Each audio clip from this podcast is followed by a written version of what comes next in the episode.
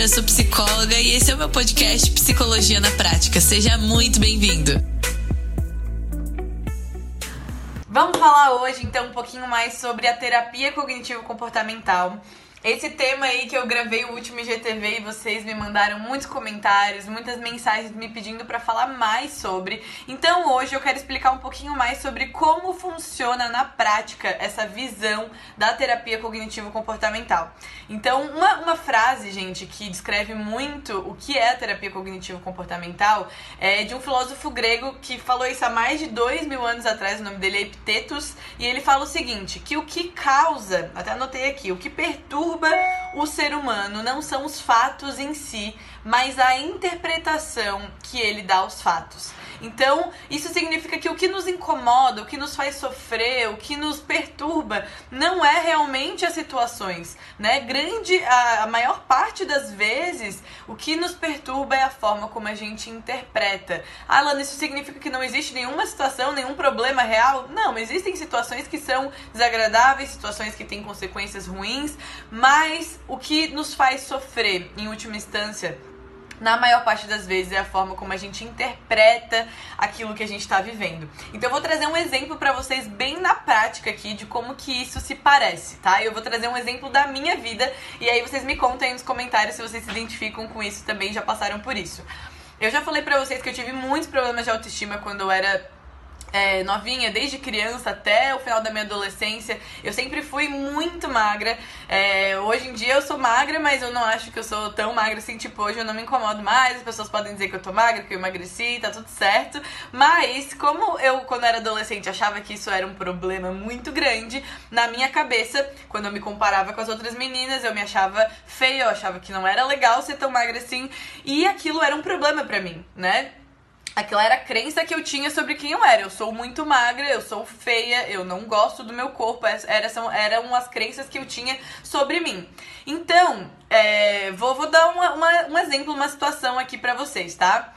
Uma mesma situação. Uma pessoa chega e fala pra uma pessoa: Nossa, como você emagreceu, como você tá magra. Tá? Essa situação. Alguém chega e fala isso pra alguém.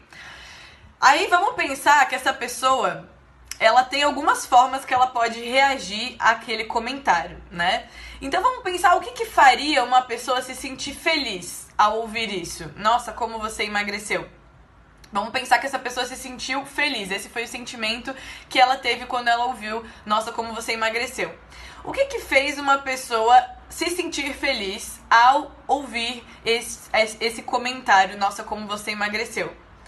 Qual foi o pensamento que passou pela mente dela, a interpretação que ela fez daquele comentário que fez com que ela se sentisse feliz? Me responde aí. Provavelmente ela pensou nossa, que legal, emagreci, que, que comentário legal, que pessoa agradável, né? Tá me elogiando. E aí eu me sinto feliz por receber esse elogio. Agora, esse mesmo comentário dito para uma pessoa 2, a segunda pessoa e essa pessoa que ouviu o mesmo comentário da mesma pessoa, ela ficou com raiva ao ouvir, nossa, como você emagreceu. Ela se sentiu com raiva. O que será que fez ela se sentir com raiva? Enquanto uma pessoa se sentiu feliz, essa daqui se sentiu com raiva. O que, que tem de diferente, será? Que, que, de que forma essa pessoa 2 ela teve que interpretar esse comentário para fazer ela se sentir com raiva? Então aí a gente pode imaginar que essa pessoa ela pode ter pensado, nossa, que pessoa desagradável, essa pessoa ficou reparando no meu corpo, que comentário desagradável, né? É uma pessoa sem noção, ela não sabe que eu não, não queria estar emagrecendo, que eu tenho, na verdade eu não gosto de ser magra, ela tá reparando em mim. E eu já vi muitas vezes, é, quando eu era criança, não era bem raiva, eu acho que eu fui mais pra situação 3 que eu vou trazer, mas eu lembro de uma colega minha que também era muito magrinha, e uma vez uma professora falou pra ela assim: Nossa, que magricela! E aí ela ficou com muita raiva da professora, né? E aí eu lembro até das outras colegas falando, ah, mas é um elogio, é bom ser magricela, é uma coisa boa e tal, não sei o quê. Mas pra aquela colega, aquilo deixou ela com raiva, porque ela não queria ser chamada de magricela. Pra ela aquilo era um xingamento, porque era a interpretação que ela tava fazendo de aquilo de acordo com a realidade dela. Agora vamos imaginar o mesmo comentário sendo feito por uma pessoa 3, tá? Nessa terceira pessoa, quando ela ouve esse comentário, nossa, como você emagreceu, ela fica triste. Então, que será que fez essa pessoa ficar triste e não com raiva? Que tipo de pensamento ela teve que ter? Que interpretação ela teve para ficar triste? Aí ela, a gente pode imaginar que essa pessoa ela poderia ter pensado, talvez, do que eu pensava quando eu era é, adolescente. Nossa, então eu sou feia mesmo, né? Então as pessoas percebem que eu realmente sou muito magra e é horrível ser magra, é, todo mundo tá percebendo isso e isso me deixa triste né? Então, isso pode ser uma interpretação possível, sim, para o mesmo comentário. Então, vocês percebem que a situação em si ela não é problemática por si só. Ela só é problemática se eu interpreto como um problema. E eu vou interpretar como um problema dependendo das crenças que eu já tenho. Então, aqui na prática, a gente mostrou como os sentimentos que a gente tem eles vêm de interpretações que a gente faz. E as interpretações que a gente faz vêm das crenças e do contexto de vida que a gente teve. Então, para uma pessoa que é gordinha, que a vida inteira lutou para emagrecer, receber um nossa como você emagreceu é um elogio que vai deixar ela feliz. Para uma pessoa que já é muito magra e que não gosta de ser magra, pode deixar pode ter uma interpretação completamente diferente. E aqui eu tô trazendo para vocês um exemplo super simples de uma situaçãozinha que pode acontecer aí no nosso dia a dia. Mas na TCC a gente entende que todos os eventos e toda a forma como a gente lida com a nossa vida tem a ver com a interpretação que a gente dá aos fatos.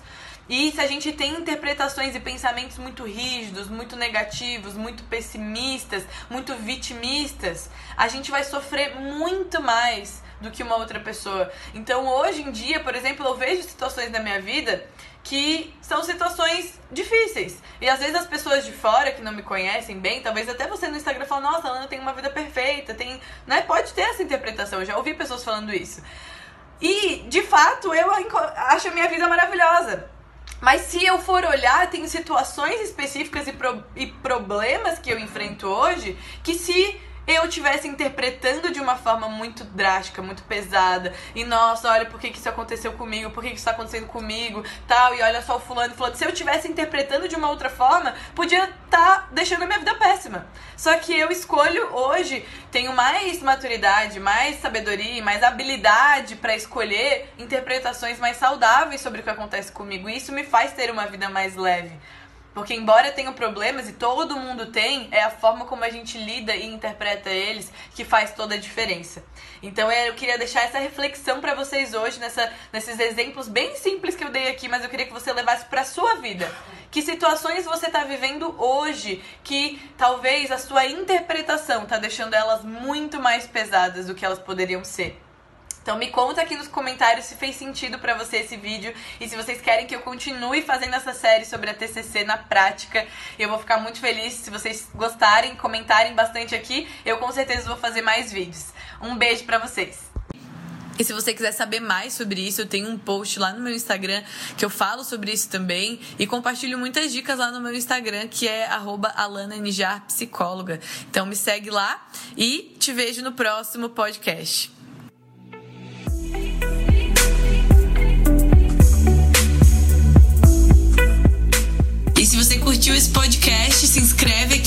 Fica de olho porque toda